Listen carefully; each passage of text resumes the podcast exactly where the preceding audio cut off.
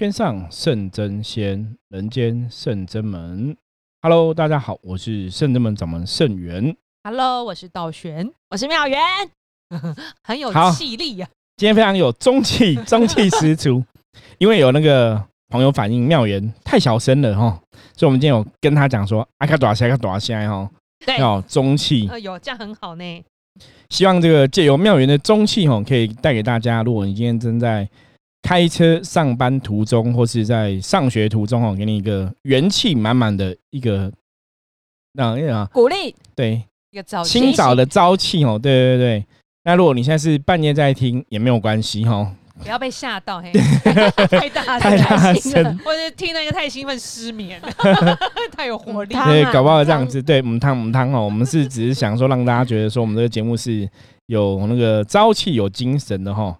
好，那我们就要利用这个有朝气、有精神的能量氛围中来跟大家聊聊灵异的事情，这个蛮快的哦。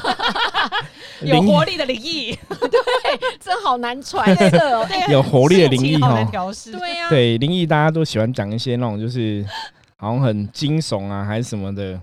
好，嗯，那我要来讲喽，各位听众朋友，好，我们要讲什么样的灵异话题呢？今天我们要讨论的是各地水情拉警报，水鬼会不会蒸发？好，这个问题问的非常好哦。那这个问题是谁问的？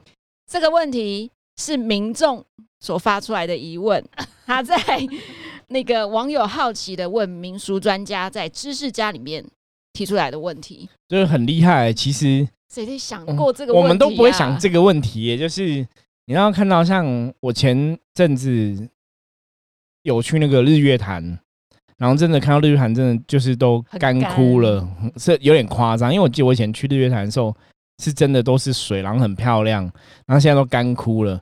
因为我我之前还曾经还想过说我们要去那个永渡日月潭，你知道吗？就 现在不用永渡了，现在走过日走过，好像走就可以走进去哦。其实那个状况真的有点严重哦。台湾现在缺水的事情真的是蛮严重，而且听说梅雨季要来，可是梅雨好像进不来台湾。对对，所以是有节气面。气候的关系，哦，对，所以这种东西就是我们前几集哈，如果你有听《圣人门伏魔师之神话世界》这个 p a c k a g e 的前两集，我们都有提提到哦，诸如此类的问题，就是天地不灵，人间不平哈。天地的能量不好，所以人间能量也会受到影响。我觉得应该真的是这样子，因为真的会觉得很夸张，就是明明已经已经缺水这么久了哈，那大家期待说可能有台风、有梅雨会把这个风雨带进来，就你现在梅雨季可能也没办法进来哦，真的真的台湾怎么办哦？我觉得这是一个非常严重的问题哦。令人担忧耶。台湾现在真的面临很多严峻的状况哦，除了缺水之外哈，然后这几天疫情哦一直爆哈，大家应该都是人心惶惶哦。可是还是跟大家讲，就是像我们昨天分享的，你只要做好哈，你该配合政府的防疫措施，做好一些哦保护自己啊，戴好口罩啊，戴好戴满这样子哦，然后酒精消毒要使用啊，然后尽量少出入人多地方等等的哦。做好万全的防疫准备哈，应该也不要太过于恐慌了哈，不要自己吓自己啦哈。因为其实恐慌这是一种负能量，对恐慌也是一种负能量，没有错哈。所以当你有这个恐慌负能量之后，其实它可能也会吸引来一些负能量影响哈。所，以这个会往不好的地方去。是，所以大家要特别注意哈。那，所以我们希望今天来换聊一个灵异一点的话题，有点搞笑吧？对，希望可以搞笑，对，尽量啦。可是，在这个话题里面，我们还是会跟大家分享一些，哦，从我们的经验法则来看，应该正确的知识是怎么一回事。对，然后而且还有一位忠实的听众朋友叫做 Angela Jerry，他也问说，比如火烧山，树都烧光了，那吊死鬼还会在吗？哦，这个问题也问得非常好，对，我们待会可以来一一哈、哦、来跟大家聊聊。对呀、啊，好，那我们先来聊关于水鬼的话题嘛。对，啊这个新闻是说，就是有人提出来，那问那个刚刚有说到问民俗专家嘛，如果那个水干掉的话，水鬼还会在吗？对，那民俗专家的回答是说，就算水干掉了，这个负能量可能还是会在，只是他可能会找这个阴暗处或遮蔽处躲藏，就是他会因为不能直接晒太阳，可能会就是水没得躲啦，对就会不够深。魂飞魄散，所以他可能会往阴暗潮湿的地方躲藏这样子，所以可能是不会不见。所以师傅的看法也是一样的吗？那讲我的看法之前，先讲你们的看看法。对，我的看法也是觉得一样，我觉得它应该不会消失，因为它就是一个很强的负能量在那边。然后，除非是真的没有地方躲，然后也没有，就是也不会有人经过或什么的话，它可能会渐渐渐渐的变弱。但是我觉得很难，就是它还是一个负能量会在那边，就算没有水的话，它在也是在那边。当然，刚刚那个有一个另外一个问题是，火烧山吊死鬼还会不会在？对，我觉得还是有可能会在。如果吊死鬼是他当时离开的时候是非常的怨恨的，就是带着那种恨意跟怨念很强的话，我觉得这个东西能量它就会存在在那个地方。嗯，好，那道玄分享完之后，我们来听一下妙缘怎么说。好，就是人呢有魂跟魄这两个，嗯，对，那哎、这样当讲很厉害哦，表示你真的好像有上过课的样子哦。对我我的 teacher 教我的，嗯，好老师，对，就是人有分魂跟魄嘛，魄是一种执着。当我产生执着的时候，我的能量体就会附着在任何一个地方，可能常去的地方，或者是有怨念的地方。那不会因为大自然现在它的呃水干枯了，或者是树烧焦了，它就不在，因为它就是一个能量存残存在那个地方。不然其实我们除阴除煞应该就容易多了。对，如果把说那环境改变，我们就就一直。放火 就好了 啊，不是？水抽干就好了。对啊，或者把那个东西拿拿走拿掉，可能那个负能量就不在的话，好，我觉得这个问题其实可以从几个层面来看哦。因为一般像水鬼，小时候其实都这样子。我不晓得你们小时候妈妈会跟你们讲说海边不要去吗？会啊不要，去玩水。七月不要去。没有，因为我不会去。哦，你本来就不去，所以父母不会特别 告诫。所以妙园是只有七月的时候，父母才会这样讲。对啊，就不要去玩水啊。然后，哦，嗯，然后因为小时候家里附近还没有开发，所以有那种小的溪，对，哦，那我不知道叫什么，就是大港这样子，小溪、小河，对对对，然后可能就有人人在那边钓鱼。那我们要去堤防市场旁边这样子一。定会经过，然后可能你就要很小心的走，不论是不是七月啊。有就是如果是七月的话，你可能更要注意。对嗯，因为一般台湾很好像很多传统的长辈都会这样，就是叫你不要靠近水边，不要玩水。嗯，因为我记得我是从小到大就是基本上没有七月的问题，就是对我的母亲来讲，每个月都是七月，所以每个月都不能去玩水。对，就是我妈那时候真的，我我印象非常深刻。或可能搞不好有可能是我小时候，他可能有带我去给人家算命，说不要靠近水边之类。我我不知道，反正我们就是从小就是不要去海边，不要去水边，所以基本上你只能去游泳池。嗯，那因为我本来就住四零嘛，所以其实我那时候也有来外外双溪玩水。可是外双溪的时候，是因为那水真的比较浅，然后我们是整个家族都来，我们也有来外双溪烤肉。是后来长大之后之后才知道说，外双溪曾经以前就是有那个上流放水嘛，然后说好像有整个学校学生被冲走嘛，对，嗯哦，有这种灵异的故事。可是以前我小时候不知道，然后长辈可能也没有特别注意这种消息。对啊，那时候我的灵性也还没有觉醒啦，所以好像也还好，也没有说来玩水有什么灵异的事情发生哈。嗯，好，我们现在来讲水鬼哈，它是怎么形成的？我觉得从这个角度来讨论，大家会比较了解一点哈。通常讲哈，这个水鬼我们讲水阿飘，它就是在这个水域哈上，就是离开死亡的朋友嘛哈，变得一个残存的能量哦。那通常这种残存能量，然后基本上来讲，就是很多都是属于意外的，一种是意外死掉的，嗯那一种就是可能是自杀的。对，那意外死掉的，有以前我的逻辑都觉得他们已经死死掉很可怜了，为什么人家讲说水鬼就说水鬼会怎样俩高腿吼抓交替吼？那你们怎么看抓交替这个事情？你有没有想过？我以前都想说，为什么他要抓交替？这抓交替不是害人吗？因为以前都说他们抓抓交替完，他们才能去投胎嘛，嗯，对不对？我们应该都有听过这种说法嘛。那你明明是害人的事情，为什么可以得到好的后果？就是好像神明就可以保佑你，就可以去投胎。你会觉得这个听起来有点不太合理？这应该只是一个说法，不是真的了。能量上应该不是真的这样运转的。对，好，道玄讲到重点，因为抓交替是民俗上的说法，就是说他们因为有怨念，所以他必须抓一个人，然后然后取代他这样子，然后他就可以去投胎。嗯，那怎么说是民俗上的说法？我刚刚讲，如果这个灵魂他是自杀死的哈，有些时候他比较容易变成所谓水鬼的这个状况。为什么？因为其实它就是一种负能量的循环。通常我们讲自杀死的人呢，因为你自杀死的时候，其实你在死前那一刻。因为是自杀嘛，那自杀死的人会有种特质，就是你看那些自真的想要自杀人，通常都是人生遇到很多困境、对，痛苦的事情、不开心的事情、难过的事情，然后大多数真的都是一时冲动。就是你如果真的想清楚，你可能不会自杀啦，都是一时的冲动哦，所以就离开。对，可是死亡那一刻，其实因为你在死亡那刻，大家如果都是悲伤的，都是对，因为。你来讲，像我们有去玩那种游乐设施，什么自由落体，哦。那像有些朋友去玩那种极限运动，高空弹跳，你要知道那种跳下去，即使你不是自杀，不是他不会狙掉，你都会很紧张。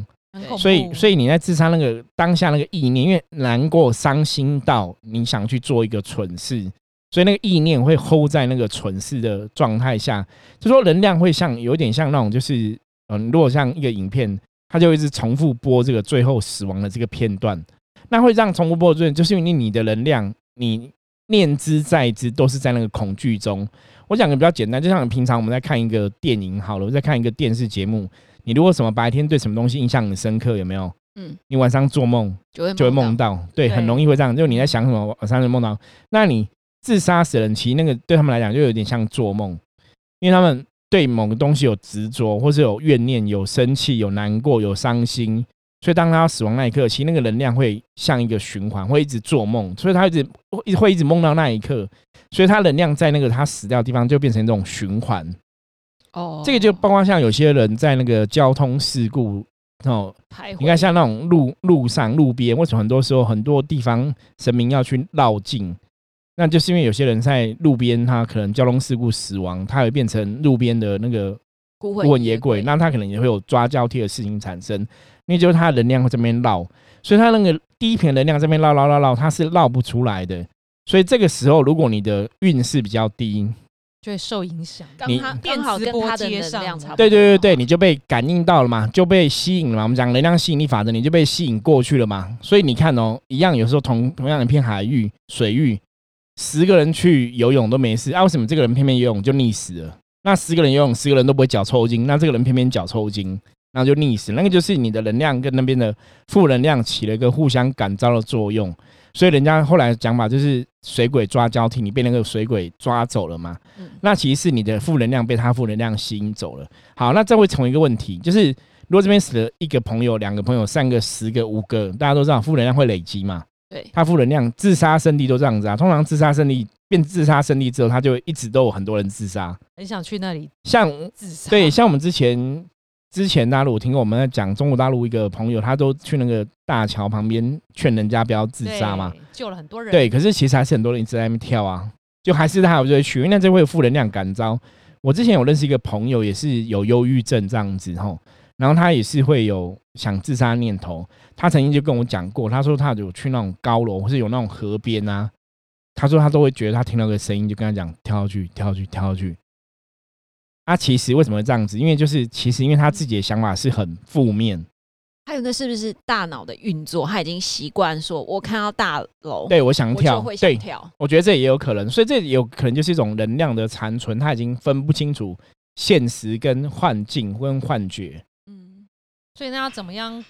他怎么康复的？怎么样才不听到那个声音？没有，就是要给自己正面想法。你不要三不五时一直想自杀。哦。你如果一直想自杀，他只要靠近那些高楼旁边，他就有个就会觉得他听到声音就要跳下去。对啊，所以师傅意思是说，如果就算水干了，那个水鬼的负能量还在那。对，所以好，这就回答今天的问题嘛。所以如果水干了，这个负能量就会不见吗？不会，理论上是不会，因为他是走去那边，我们就不会溺死。我们会对刮刮的啊什么之类的。咬瓦豆，然后咬到自己的舌头啊，还或者好可怕！瓦豆头去撞到墙壁啊。可是基本上应该是会减低那个影响，没有错。哦因为它是一个负能量嘛，水鬼这个东水阿飘它是一个负能量嘛，那它是在水里面死掉的，所以那个负能量基本上来讲，残存会在水里面嗯感召共振会更强。嗯可是它有点像地茯苓，我如果讲地茯苓概念，大家应该比较容易懂。哦耶，所以如果你这边没有水，对，可是它那个能量是在被水淹死嘛，它那个 focus 的能量是被水淹死变成，所以没有水，理论上来讲，它的能量应该会被降低。嗯可是它还是有负能量这么影响，只是说你你在那边的确你不会被水淹死了。嗯可是如果你现在运势比较低的，你在那边可能会感受到负能量，你也许是离开这个地方之后会发生另外的事情，比方说车祸啊、意外、啊、等等的。等于是说冲煞到了，对对就比较像会冲煞到，因为你嗯因为很其实很直白嘛，就是你绝对不可能被水淹死，因为就没有水了。就自己呛，因为水鬼伸出手来一抓，有抓到，可是水不够深。对，因为所以那个你说水鬼会还会有影响吗？其实我觉得理论上来讲，就是因为水鬼一定是把你往水里面拉嘛，他的当初就是死在水里面嘛，所以他那个意念都是跟水有关系嘛，所以水会变成一个负能量的载体。可当这个地方如果真的没有水的时候，你说这个负能量会存在吗？我觉得理论上来讲，它的确会降低，没有错。所以没有水，它的确会降低这个负能量。可你看，像日月潭，我们看那个很虽然很干，对不对？对呀可，它中间还是有水啊，它也不是全部都干掉嘛。所以你说的那个水要变全部都干掉，到水鬼的负能量不见，除非这个那个河啊，或是那个水水域水全部都干掉才有可能嘛。所以你旁边那个虽然说没有，可是基本上它也是有负能量会残留。它有可能你在旁边，我可能在旁边看，因为水很干嘛，可是你搞不好会有声音讲跳一跳，你就你就会往水中间走啊，哦，还是会有那个影响对啊，，对，所以理论上来讲，如果没有水，水鬼应该是不会存在，没有错。嗯可是它那个地茯苓的能量会在那边绕，所以基本上来讲，如果你运势比较低，你现在负能量状况比较强，你还是会有影响。像之前有一部电影叫《女鬼桥》嘛，对，很有名，它好像是也是根据台湾的一些学校的乡野传奇去改编，那也是在好像也是在某个学校的湖啊什么的，人家死掉，可那个湖听说后来也没有湖了，可是那个负能量基本上还是会在，在，对，还是会有这样的影响存在哦。所以是不是要超度法会？对，所以这个就是说，像刚刚讲嘛，为什么很多地方你如果这些亡魂太多，宗教上会去办一些超度法会，超度这些孤魂野鬼，的确有它的道理。他就是把它抄路走，把它引渡走。所以类似这种状况，你说真的要让那个水鬼虽然没有水的那个负能量，你要让离开，其实办超度法会还是会有帮忙的啦。嗯所以你为什么很多你看，像我们刚刚前面讲到说很多都有绕境啊什么的，它其实就是安定马路上死掉的的朋友嘛，哦，它还是有这样的一个作用。那这样子同理可证，火烧山如果把那个吊死鬼的树都烧掉，那吊死鬼还在吗？对，理论上来讲，因为你没有树可以让人家掉掉了嘛，所以那个能量会减低。我觉得那个会减低，就是因为火烧山这个状况，你看哦，火烧山连那个生物有没有嗯，都会被烧死对啊，嘛会。更多阿飘。好，所以其实火烧山，你说会不会有更多阿飘？哈，我们从另外一个案例来看就知道，像台湾以前中部有很有名的，我记得是我小时候之类的事情嘛，那名好像是不知道是 KTV 还是什么火灾，哦好像叫威尔康，是不是？哦，对对对，在台中，台中嗯，然后他那时候就有很多灵异事件啊。那有些早期那种可能电影或什么，就是火灾有没有嗯烧死人，所以里面都会有一些被火烧死的人存在嘛，吼。嗯所以那个你看他们虽然被火烧死了，其实也会在那个地方，那其实也是变成一种地茯苓的概念，嗯就是那个地方你那个负能负面能量会在那个地方残存不退啦。对，所以你如果说像哎这个地方有吊死鬼吊死，然后火烧山烧掉，那吊死鬼会不会不在？要看状况。呃，师傅，那你说，比如像那个 KTV 烧死后，如果那个建筑拆掉，那这些之前被烧死地府灵，其实应该还是会在吧？对，还是会在，可是会减低，嗯，应该那个能量会减低。打掉重盖，对，还是会在啊，理论上都在。之前我看一个小时候我看那个恐怖片，我有点忘记那叫什么名字了。好多恐怖他那个片啊他那个也是也是也是就是有鬼，然后他们就是最后的处理就是把那个房子要拆掉，嗯然后拆掉之后就发现里面有鬼，就给大家看嘛。他最后一幕是这样，可是蛮恐，小时候看很恐怖啦。嗯，那好像叫什么猛鬼佛跳墙，道玄有看过吗？没有没听过哎，对，小时候是香港拍的电影，没有，听起来内容还蛮恐怖的。是蛮恐怖的。他就是一家人在一个屋子里，就一家人的那个爸爸就有点变他，就杀了全家人，所以全家人在那个屋子里都锯掉。对，然后最后就是人家就是有鬼嘛，所以最后是都 OK 了嘛，那他们就要把房子拆掉，嗯，就就那种怪手把房子一打开打碎的时候，他们鬼就在那个原地。哦，啊，其实对，其实我要讲这个就是地府灵的概念。嗯所以像我们刚刚讲那个之前那个 KTV 那个火烧事件呐、就是你人被烧死，里面如果没有做好超度的话，那个灵魂应该是会在里面。嗯，好，那你刚刚讲说那个树木的吊死鬼，因为吊死鬼它是上吊死亡的嘛，对呀，所以它一定有个媒介依附，所以上吊死亡的话，就像我们之前像中南部都有上蚂蚱的仪式嘛，送肉粽的仪式嘛，吼，台湾之前什么中邪都在讲这种故事嘛，吼，对，那种就是你上吊死亡的，基本上来讲，它的能量会跟你上吊的那个器具连接在一起，所以送肉粽就是把这个绳子或是这个棍子啊、杆子送走。那像如果是树的话，对不对？传统的台湾的传统民俗的处理方法，就是要把那树锯掉，哦或是锯掉它上吊的那一段这样子，哦，然后把那个送走。那送走是到海边，也是用火跟水把它送走，这样因为火水有净化炼度的作用，把它超度掉这样子。嗯所以你送走之后，应该就不会存在。所以如果它是在森林里面的树木上吊的话，那个树如果不见了，理论上那个灵魂应该就会不见。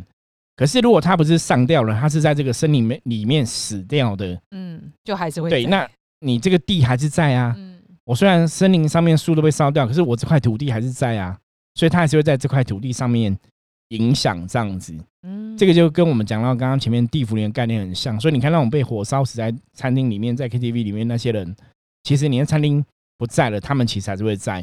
可是当然你打掉重建之后，那个能量会被调整过嘛，所以能量会降低。嗯，那师傅，比如说像有些人就是，比如说在家里面过世或什么，或者你对家里的房子家的执念很深，你死了之后会飘回去嘛？，对比如那个影集大发不动产，就对，讲说韩剧，嗯，有些人不知道自己已经死了，，对，你觉得有这种可能吗？有些有啊飘不知道自己已经死，就一直在那边徘徊。，是。那他这样看到人，看见我们人都没有跟他互动，他也不会觉得很不会，因为对他们来讲，他们就像做梦，就在自己的世界，你就一直在做梦，恍恍惚惚，你会一直以为你在做梦，所以你不晓得你死。然后这些人看到你可能穿身而过什么样，你还是会觉得你在做梦啊。哦，你不会有梦好怪哦。对，可是你不会有那个实在感啊。嗯，那怎么觉得在做梦没有实在感？因为本来你在那个灵魂，因为在那个状态下，基本上他们能量不是完整的。嗯大家大家不晓得听得懂我讲意思吗？它不是百分之百的一个像我们人这样子的一个意识体存在。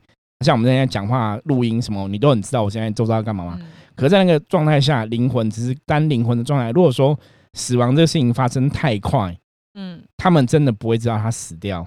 所以为什么我们常常讲，以前跟大家讲，为什么世界上有很多孤魂野鬼？其实为什么很多人不晓得该去哪里投胎？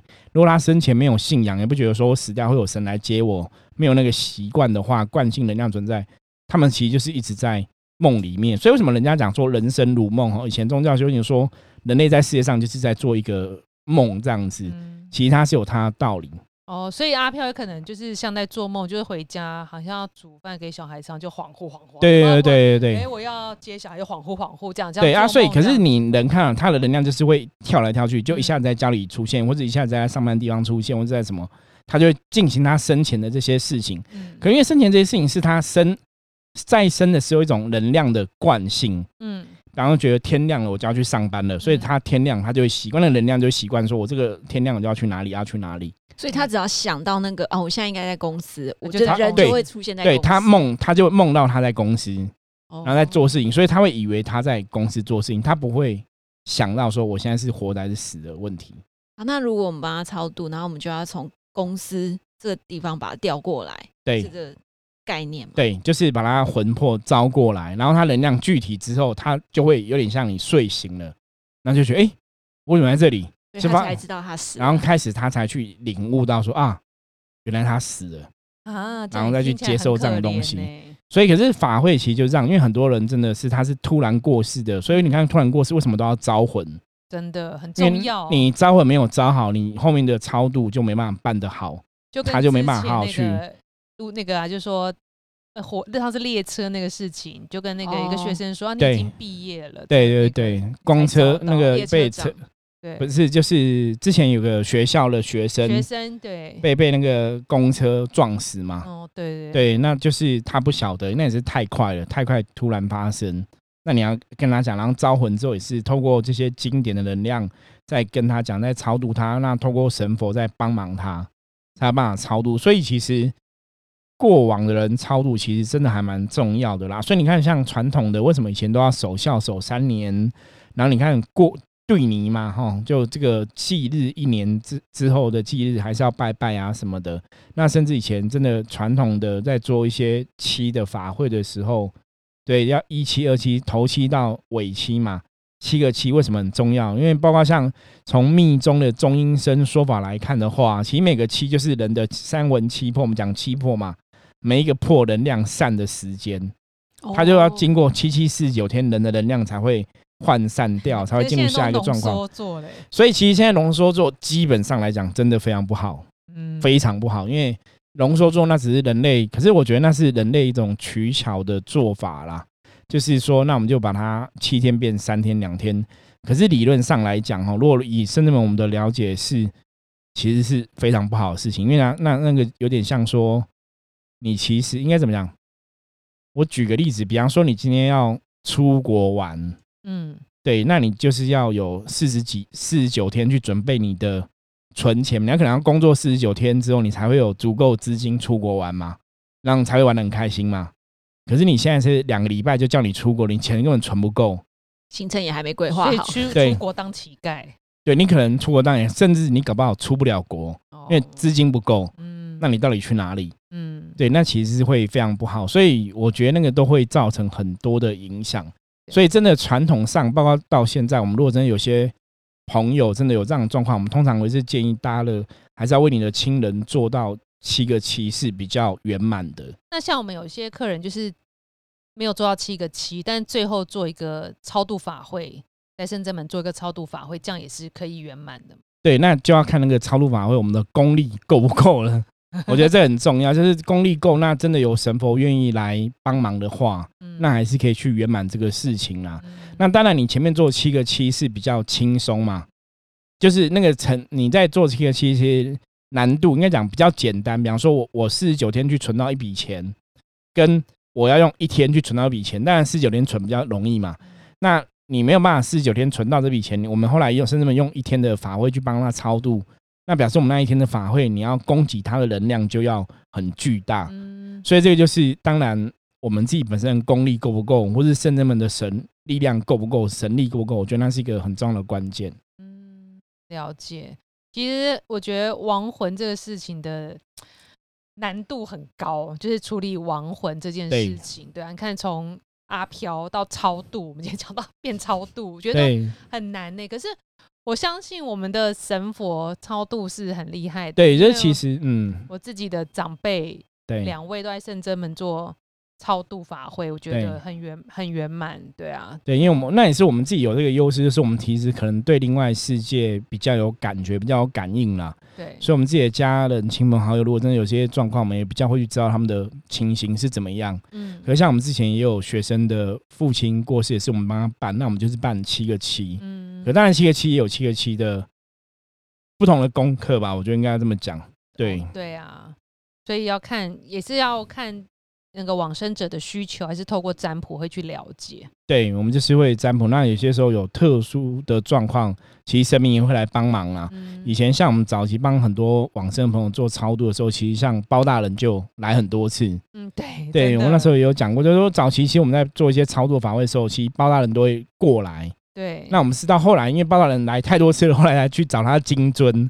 那我觉得这也是一个很有趣的事情，就是深圳门真的很多神，其实在有些时候在还没有他们的神像的时候，他们都来帮忙了啦。对他告诉你哦，告诉你他存在。对啊，我觉得那就是圣人们的灵界团队嘛，哈，我们这嗯些神佛菩萨，然后众神仙佛是非常慈悲的。嗯，就众众生真的有需求的时候，我们真的是尽量去寻声救苦，满众生的愿嘛。对啊，对确实有时候是王者伟大嘛，有时候在借由超度法会的过程当中，我们才了解说，哦，王者他需要的是什么。对那有时候他有一些因果或冤亲需要化解，状况不了解的话，要去清楚。才会让他到更好的地方，或者是我们也比较知道说，哎，要把他送到西方还是东方，所对以，我觉得这是圣真门法会上比较特别的地方啊。所以像我们今天刚刚在聊到，不管是水鬼、吊死鬼啊，然后等等等这这些问题被火烧死的，其实基本上来讲，他们的确都会是一个富人。就像刚刚道玄也提到说，那有些人是死在家里面嘛，那你死在家里面，基本上也是一个负能量。所以那个也是要去做进宅的处理哈，就你可能超度要做圆满之外，你不让不要让他在家里面游荡嘛，然后之后也要做进宅的处理。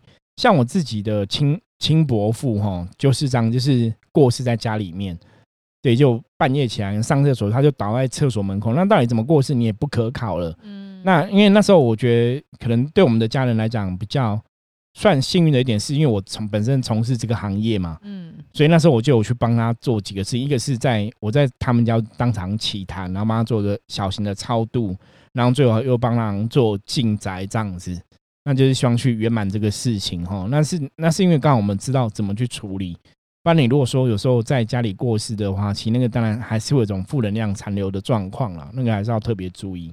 对啊，可是像我们进宅这么多，其实很容易发现有些房子里面会有阿飘的存在。对，可是到底为什么阿飘会在别人的家里呢？如果家里没有往生者，或者是这房子从以前就是我们自己住的话，对这个问题问的非常好，我们可以下一次来分享。哦耶！对，为什么有些时候我们去进在客人家里会有阿飘？